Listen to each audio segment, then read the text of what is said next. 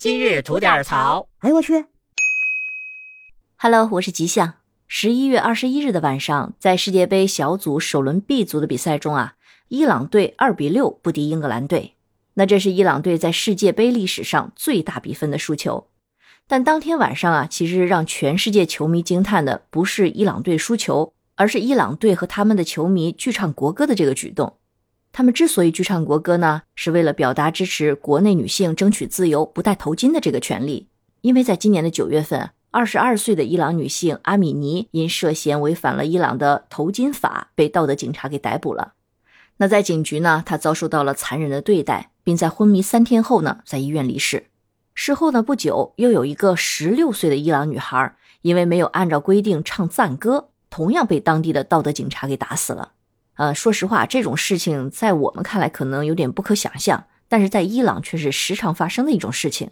那这两件事呢，其实就引发了伊朗在多个城市以及在他们的首都德黑兰的大学校园里爆发了大规模的抗议。从九月份爆发的这个头巾运动，那至今呢，已经有四百多名的抗议者被杀害，一万六千人被捕，而且呢，这个示威活动还是在持续中。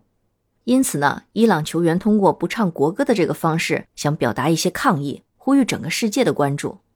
那其实，在揭幕战前的发布会上，伊朗的国家队队长哈伊萨菲更是直截了当的告诉全世界，说我国人民现在过得不快乐。这些球星的勇敢啊，其实特别令人钦佩，因为要知道，他们回去之后很可能会遭遇到一些清算。嗯，比如说禁止参与足球运动，那他们就会失去大部分的收入来源。甚至呢会遭遇其他的一些惩罚。为了保护自己国家的女人，甘愿丢饭碗或者是进牢房，这样的男人真的非常值得敬佩。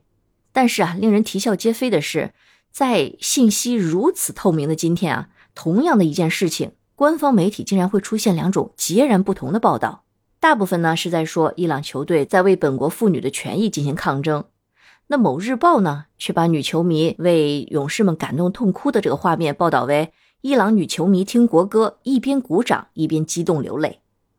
我觉得这就太扯了。有人说蒙太奇是比单纯回避问题更高级的扯谎艺术，因为他的每一句都是真话，但组合起来就是一个巨大的谎言。那我们是不是可以说，在这个世界杯的历史上，仅有三支国家队战胜过中国队？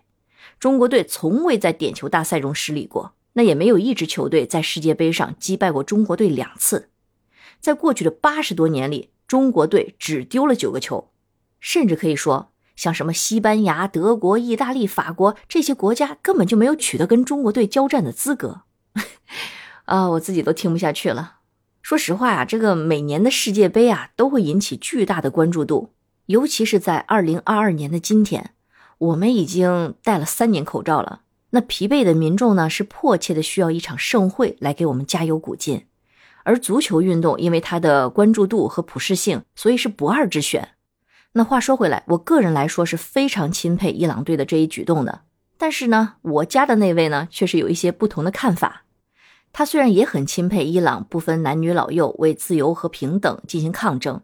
但他也认为世界杯对他们球迷来说，他不应该掺杂政治、宗教等等这些元素，他应该更加的纯粹。